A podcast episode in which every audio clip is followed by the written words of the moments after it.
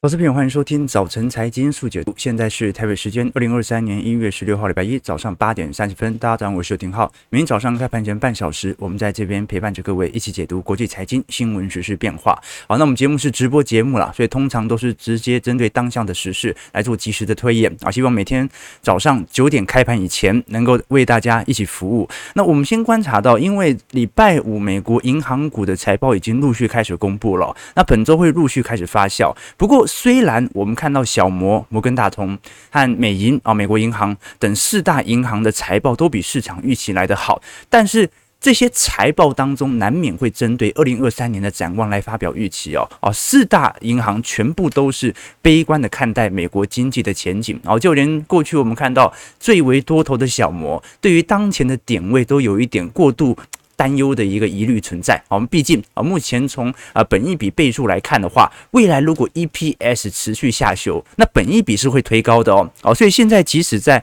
十六、十七倍，很多人说啊，回到一个中长期至少平均值啊，但是只要 EPS 下调。本一比随时都会拉高，到时候买入反而会买在一个相对高基期的位阶。待会我们从这些银行股的财报来做观察。但不管如何，我们看起来美国股市是只吸收现在对于实质财报面的展望，而忽略了接下来我们遇到的第一，联总会货币政策出现失误的可能性；第二，美国的经济前景真的这么好吗？待会我们也从密歇根大学的消费者物价指数，市场对于通膨的预期正在快速的滑落，那这有没有可能成为？短期情绪的高点呢？至少我们看到道琼工业指数上周涨了两个 percent，标普周涨幅有二点七，纳指周涨幅四点八，费半周涨幅则有六个 percent。你像是标普和纳指哦，都是去年十一月以来的最佳单周表现。那么本周一样啊，到时候还有很多的美国股市财报会陆续的公布啊。虽然封关呐没办法聊到，但是至少我们大概可以摸清楚。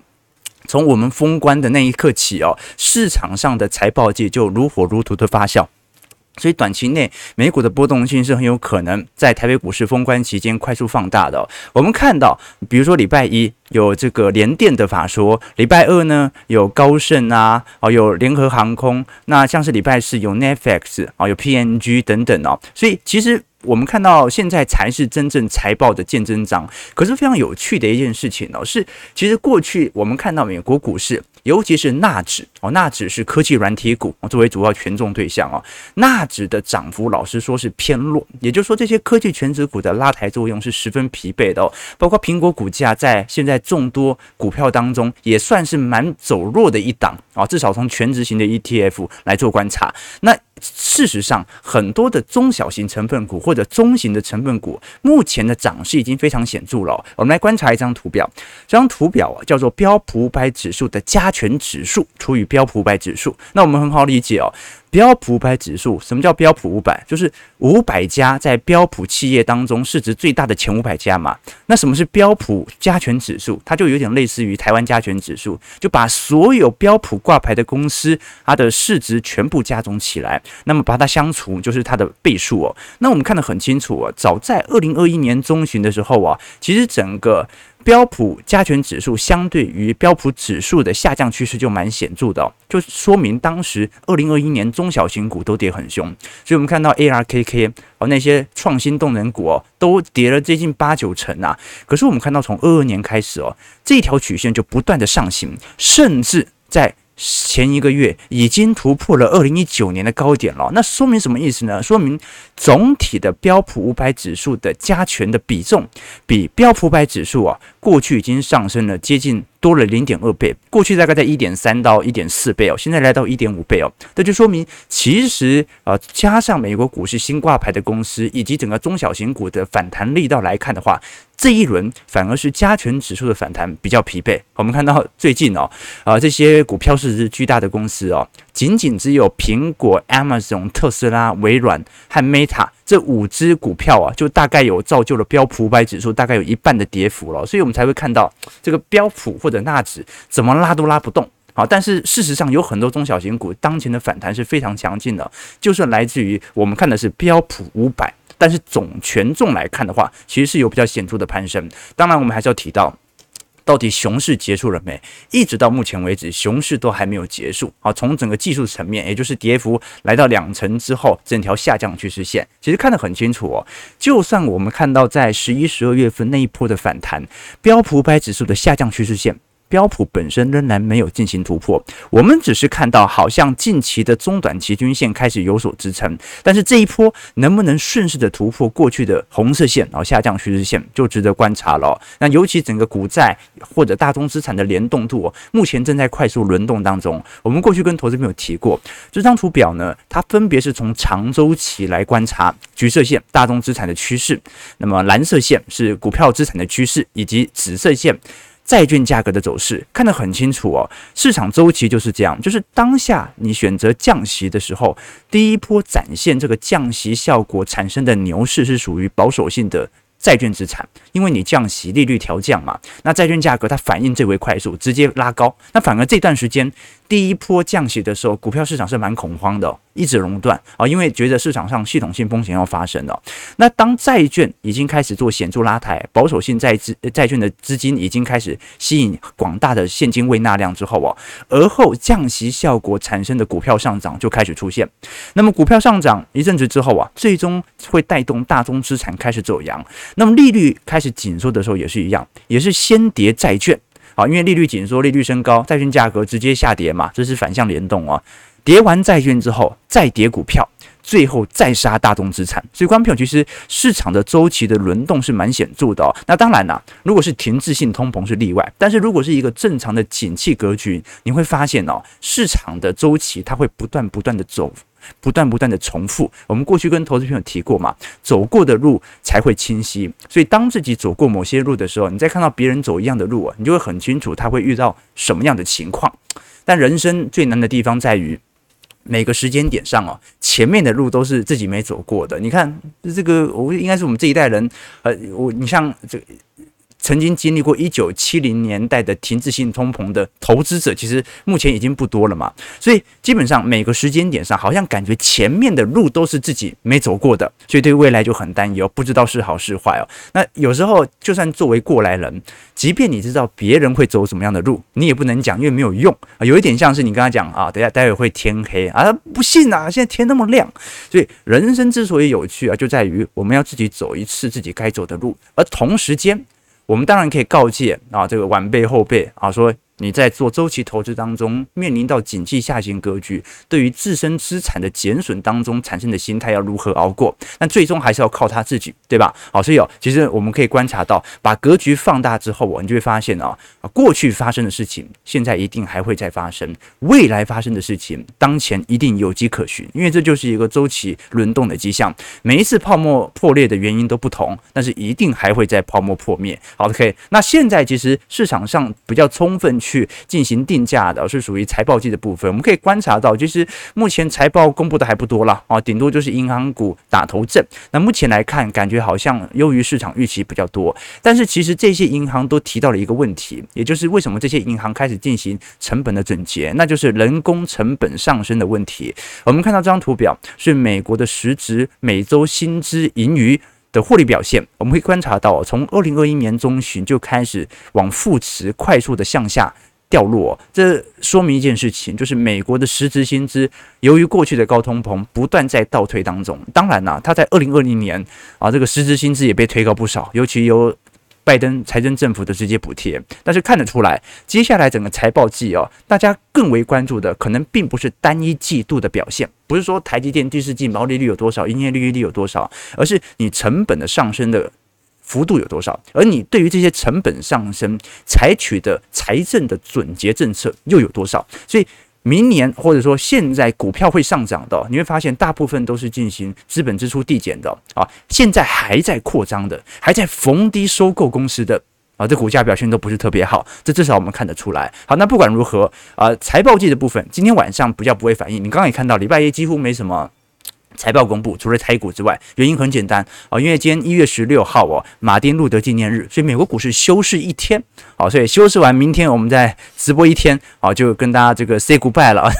然后这有网友说，周三会直播吗？当然不会啊，我们是有开盘就一定会陪伴着各位。那没开没开盘当然会准时消失嘛，对不对？做证券业有一个好处哦，通常封关就不用工作啊，但是一般工作日通常会晚个几天，对不对？OK 啊，但不重要不重要，我们就是好好的在啊每个开盘日。啊，就把市场上的讯息整理给投资朋友啊，那也发表一下我的一些想法。其实关于财报季的部分呢，我们有稍晚在宏观报告当中有跟投资朋友做一些论述，大家有兴趣可以来到我们的会员系统来做一些观察。好好，那除了财报季的部分之外，最近也很有趣的一件事情呢，是股债还在联动啊，股债还在联动，因为这一波比较有趣的是，其实债券殖利率哦，已经在。呃，十年期公债在三点五、三点六盘旋很长一段时间了哦，所以照理来讲哦，如果公债殖利率没有向下掉，债券的推升是有点难度的哦。可是我们还是看得很清楚，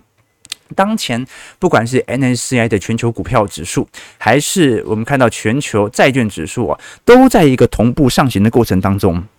那这到底意味着什么呢？啊，毕竟如果这个市场上我们所看到的公债资金未纳量不断在吸收，其实它是有某种避险效果的，是害怕系统性风险即将发生啊。但是现在很奇怪的就是，大家知道经济衰退要来，如果这个时候啊降息预期开始发酵，那股市又要再涨什么呢？哦，所以我们才会说短期内哦这种。呃，股债脱钩的现象哦，可能还是要稍微再期待一下，要观察一下整个转捩点会不会出现哦。目前讯息面是有一点混乱的，但是我们至少可以承认一件事情，就是整体经济的下行幅度可能没有我们想象中来的差。最近我们观察到哦，欧洲经济体量最大的两个国家，英国和德国。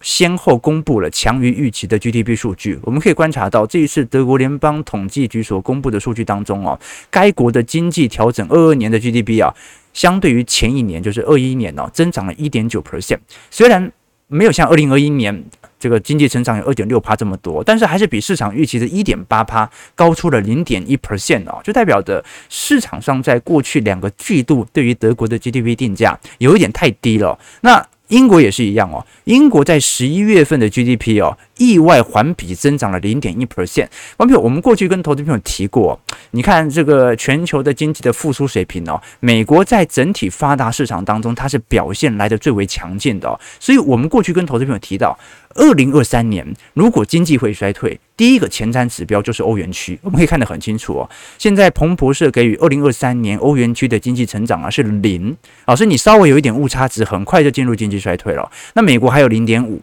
日本有一个 percent，中国有四点三。所以观众朋友可以理解一件事情，就是如果要衰退，欧元区一定是第一个衰退的，再来就是美国，再来才会影响到新兴市场或者亚洲地区。哦，那很有趣啊，欧元区如果不衰退，或者说衰退的可能性大幅的往下掉。那是不是说明全球今年是不会进入衰退的？哦，这就有一点充分定价错误的感觉了。好，那其实欧元区当前呢，我们看到经济的和缓，跟大宗资产的回跌，以及欧元区迎来史上全球第六高温的年份是有关系的。我们可以观察到哦，最近呃上个礼拜的气温哦是二二年，应该算是。如果应该讲，上个礼拜所公布的全球气温调查哦，是美国国家海洋大气管理会所进行的统计哦，包括英国、西班牙、法国、德国、中国、纽西兰、南半球等等哦，在二二年都创了呃过去史上平平均气温第六高的年份哦，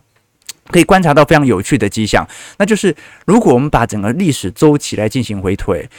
过去几年，少数比二零二二年还要来的热的年份呢，只有三个年度，一个是二零一五年，再来是零六年，再来是二零一一年。所以过去我们看到去年这么热，其实前两天其实。台北也蛮热的啦，啊，是今天稍微有点变冷，对不对？啊，但不管如何，我们可以看得非常清楚哦。这个过去一年当中是全球气温少数飙高的一年，这也使得欧元区感觉在冬季的天然气的使用量并没有想象中还要来得高。其实你把美国和欧洲的地图放在一块来做比较，我们会观察啊，这张图表的背板哦是欧洲地图啦。好，那底下蓝色区块是美洲地图嘛？你可以发现哦，这个欧洲纬度是真的蛮高的。那这么高的纬度还可以住这么多人呢？其实就是因为大西洋暖流所带来的热量，特殊的气候也为欧洲创造了文明。所以你说欧洲人为什么那么注重气候变迁呢？因为照理来讲，它应该很冷的啊，但是呢，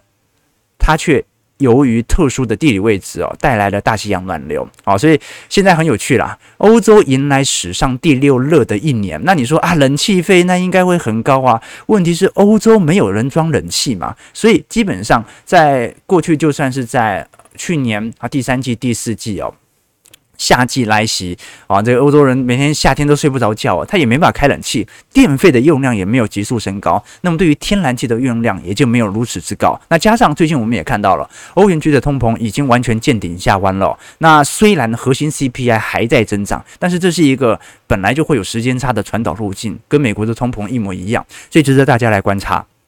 到底真的今年不会步入经济衰退吗？我倒是比较用一个中性的角度来做观察，就是说不管如何，今年都是整个景气中长期的拐点年啊，就是说今年不只是景气下行年，今年不只是衰退年，今年也是复苏年。那当然，这个衰退幅度有多大啊？它可能会影响到股市的跌幅。但不改变的是，这个拐点出现的几率是高的。啊，观众可以懂那个意思吗？啊，你可能跌二十趴，可能跌三十趴，可能跌四十趴，但是你只要愿意把资金投在这一年，你就可以把平均成本摊低在可能二二年或者二三年，最终你就可以尝到整个景气循环的果实。啊，这个我们在听友会以及呃会员资产当中，其实有跟投资朋友来做一些报告啦，从宏观的角度来做一些思考。那最后最后来聊一下市场上，那现在到底担心什么呢？其实市场上普遍的民众跟我们现在看到投资资人所担心的角度是不太一样的。投资人担心的是在财报季当中市场预期跟实质数据当中的落差，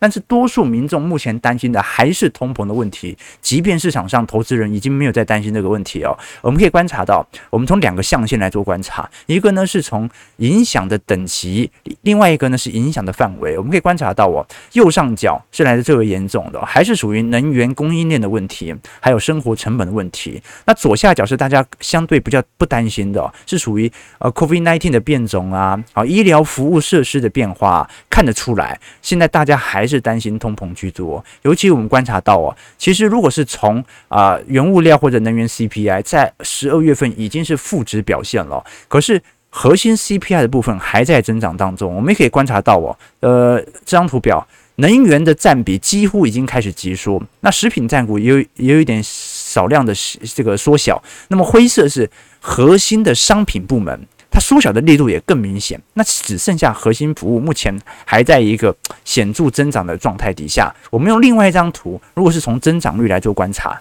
那就更清更清楚了。你看到核心商品的部分呢，现在对于通膨几乎是负增长作用啊。那能源和食品价格也差不多，所以就剩下绿色区块。就是核心服务部门，尤其是工资所影响的部门，要如何变化了？那当然，礼拜五所公布的密西根大学消费者信心指数啊，一年期的通膨预期已经降到四个 percent 了，这是连续三个月下滑。那么消费者信心指数啊，也从五十九点七上扬到六十四点六，这个是九个月来的新高哦。所以这一波的乐观是蛮显著的。我们也在这个宏观报告当中来跟投资朋友聊到说，到底现在市场上的情绪状况为何？这张图表是我们看到的悲惨指数。悲惨指数是美国的 CPI 通膨率加上失业率的总和。而过去我们讲说，通常通膨越高，消费越好，失业率越低嘛，所以它会保持在一个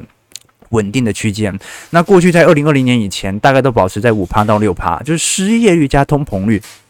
正常来说是不会超过六趴的，但是我们看到这一波最高曾经冲爆十二个 percent 左右，那现在也在高速下滑，但是距离过去的六趴大概还有一倍左右的距离，值得来多做一些关注和留意哦。好，这个是大概我们现在所看到的迹象在。当然，呃，现在虽然讯息好像很多，可是我们刚才提到嘛。这些投行释放的报告都是很悲观的，尤其现在对于下半年降息派的角色，已经渐渐的从大摩移交到美银的手上了。美银这次所出炉的报告以及整体投行定调的色彩，是认为今年下半年降息可能性是非常高的。首先，在今年六月份，呃，美银是认为目前当下的经济形势的确有可能让联总会持续升息，不用过度担忧经济高速走皮的疑虑哦。但他认为在二四年呢，整体的降息空间就会来到三个 percent。那么，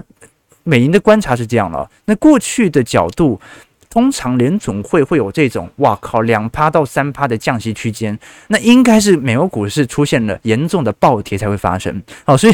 这个美银是始终认为可能。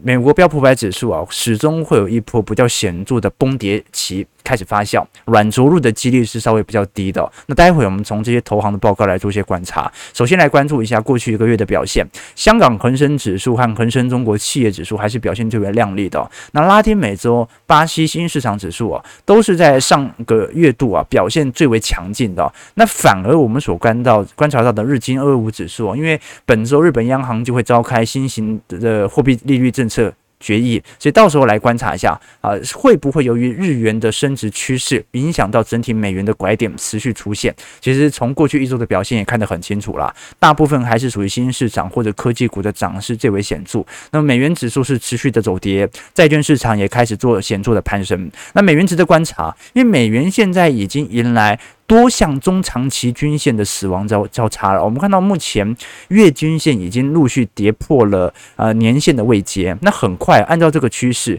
在未来的一周到两周内。季线也会跟年线形成形成死亡交叉，那预估在今年上半年，半年线跟年线也会死成死亡交叉。如果有这么多死亡交叉的产生，那就对于美元指数的见顶就有非常显著的作用。我们观察到，美元指数现在已经下滑到一百零二了，几乎是回到去年六月份的水准了。所以，到底是不是货币政策真的要改变，值得观察。那不管如何，至少其他货币的反弹是特别显著的。我们看到欧元哦，或者说其他国家货币。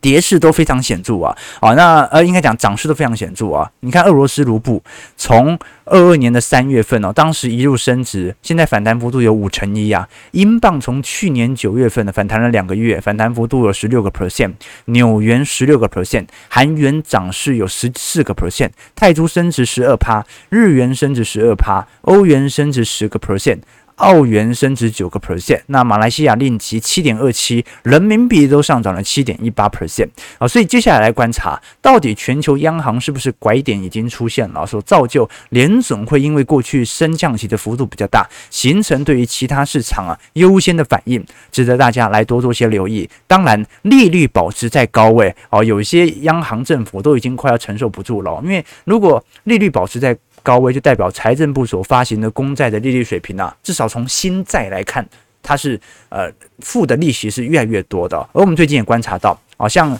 呃最近美国财政部长叶伦哦，就特别向国会表示，美国政府哦即将在十九号达到法定的债务上限。好，所以美国政府的债务上限又达到了。其实这很有趣啊，因为美国政府的这个债务上限，它是不断的进行延后，它已经过去从奥巴马时期啊，就是每年都。所以每隔几年就碰到债务上限，然后就不断的进行延后。好，那其实正常来讲，债务上限应该是用 GDP 的比值来做计算啦。但是美国政府它是采取一定啊绝对值来做表现。那目前有三十一兆的债务是即将要违约。那过去违约就是美国政府关门嘛，哈，就跟过去几年的态势是一样的。所以市场反而不叫不担心，主要是把它视为现在共和党向民主党争取更多政治筹码的发酵期。过去每一次的呃国会呃应该讲美国政府避免关门，大部分都是执政党向在野党进行一些政治利益的交换或者妥协。我们过去跟投资朋友提过了，联总会不太可能让利率长期保持在五个 percent，因为你看到二零二五年呢，就有很大一部分的债务即将到期，加上从二一年以来，其实联总会。配合财政部已经发行了非常多的新债，那这些新债都是用更高的利率来进行支付啊。二零二五年到时候，美国政府预估就有三十八兆美元的债务哦。那么我们用一个随便出估的预估啦，利率五趴，应该不会这么多啊。呃，来算的话，大概是一点九兆。那我们砍半嘛，就算个一兆美元的利息哦。那这个一兆美元的利息哦，大概就占了美国政府税收的四分之一。如果是全部用五趴来算是两兆嘛，那等于是占了一半嘛。所以当金融游戏玩不下去的时候，联总会就被迫再次的 QE 减轻利息的支付啊。所以我们可以观察得很清楚了。好，现在呃全球的债务水平都在陆续升高当中，尤其随着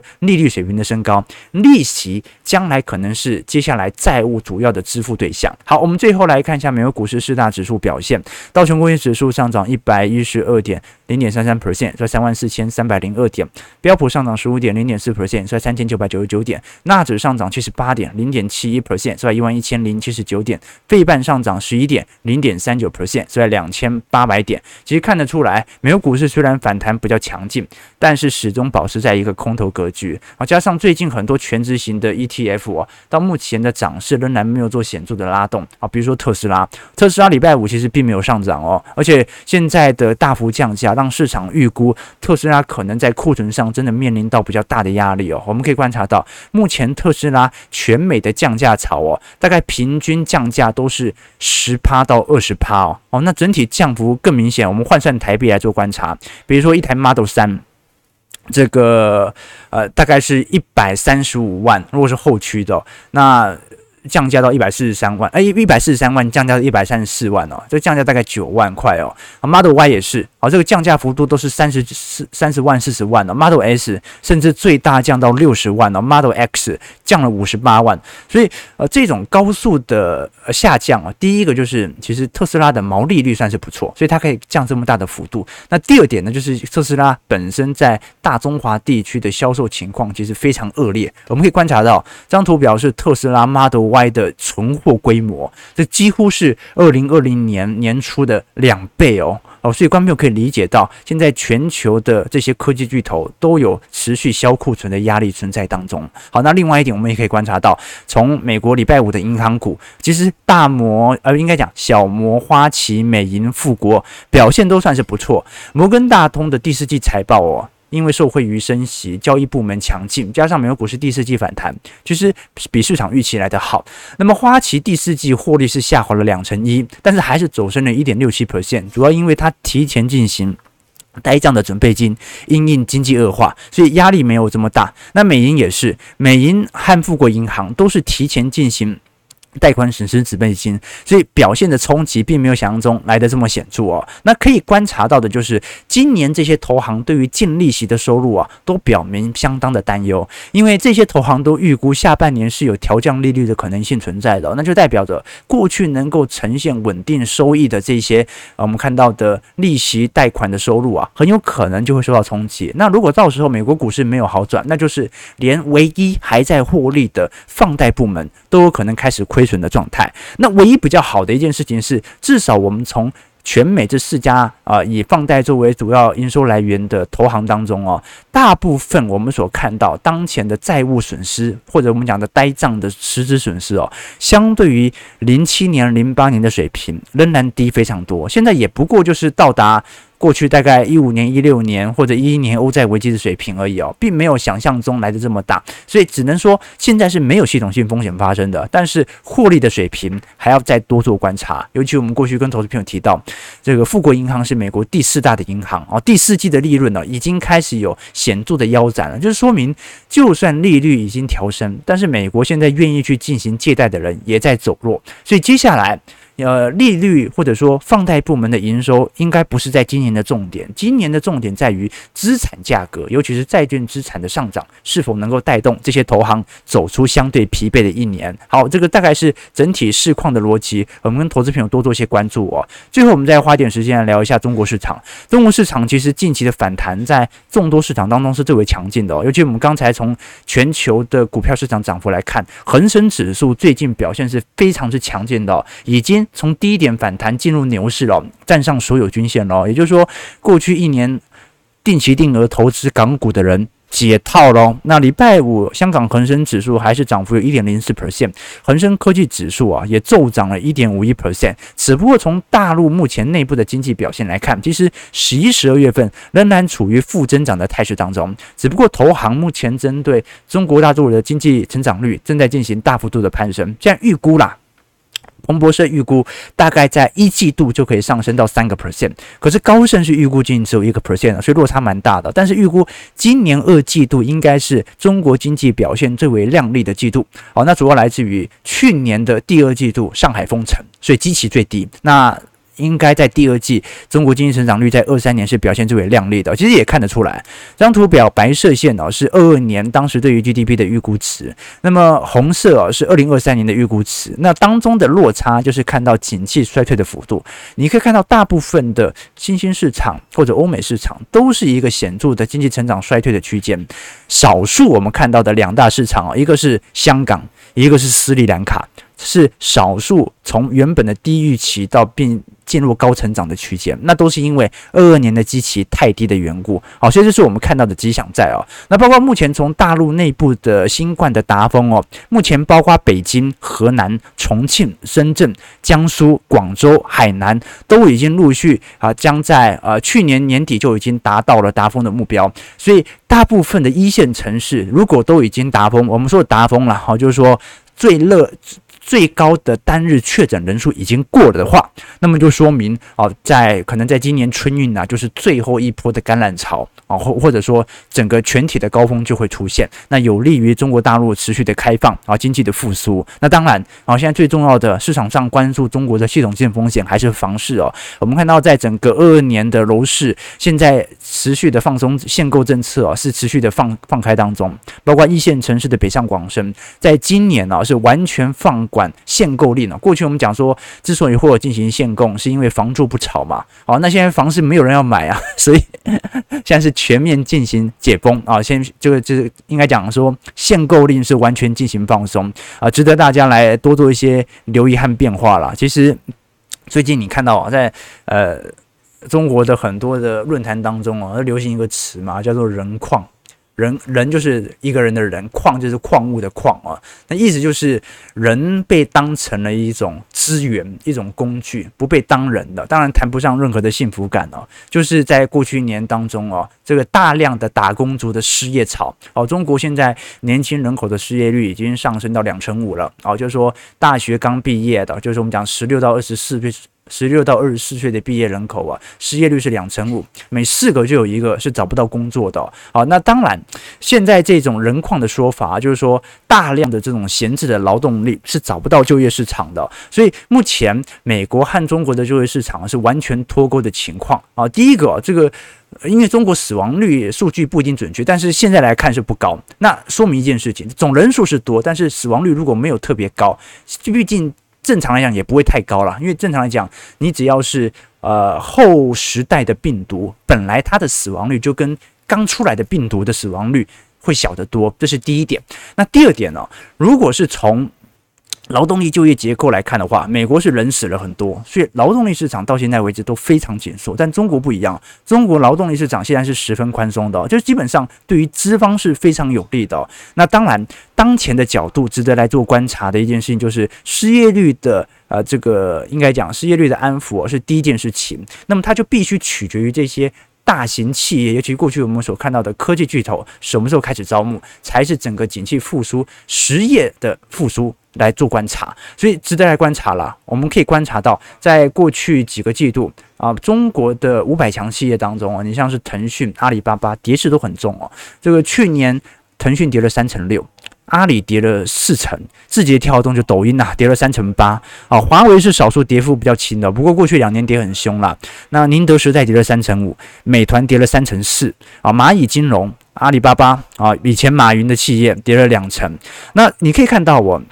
少数比较没有跌这么凶的，都是属于做硬体的，像是华为和比亚迪哦，那很有趣啊。你看，因为胡润中国五百强哦，因为政治正确，他必须要把台积电给纳入。台积电目前是中国企业，如果他认为是中国企业的话，是市值最大的企业哦，跌幅是两成三哦，所以你可以观察到哦，只要做硬体的，那通常跌幅都没有想象中来得重哦。那么这些做硬体的，首先就来观察，因为中国。当前的政策是从硬体进行首先的率先复出，那就来观察到时候的拉抬效果啊。所以这张图蛮讽刺的哦，哦，就是说这个按照胡润中国的定义，台积电是中国最大的民营企业啊，但是讽刺的就是中国是现在全球最缺先进制程的国家 啊，这蛮蛮讽刺的一点。OK，所以值得大家来多做些留意。好，那我们最后来看一下台北股市表现啊。为什么今天讲的内容比较多？因为再一天我们就要那个封关了嘛，所以当然是。找到的资料尽可能先提供给投资朋友，让大家啊这个慢慢的咀嚼吸收。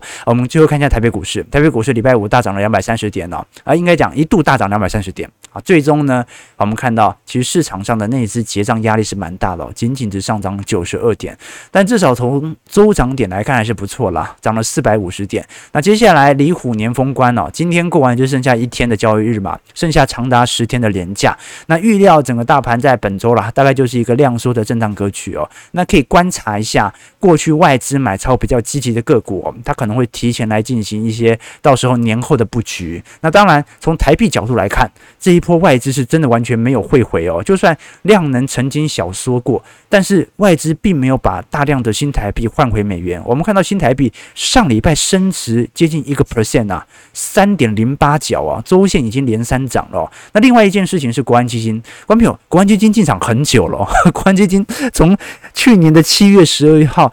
护盘到现在，已经护盘两百多天了。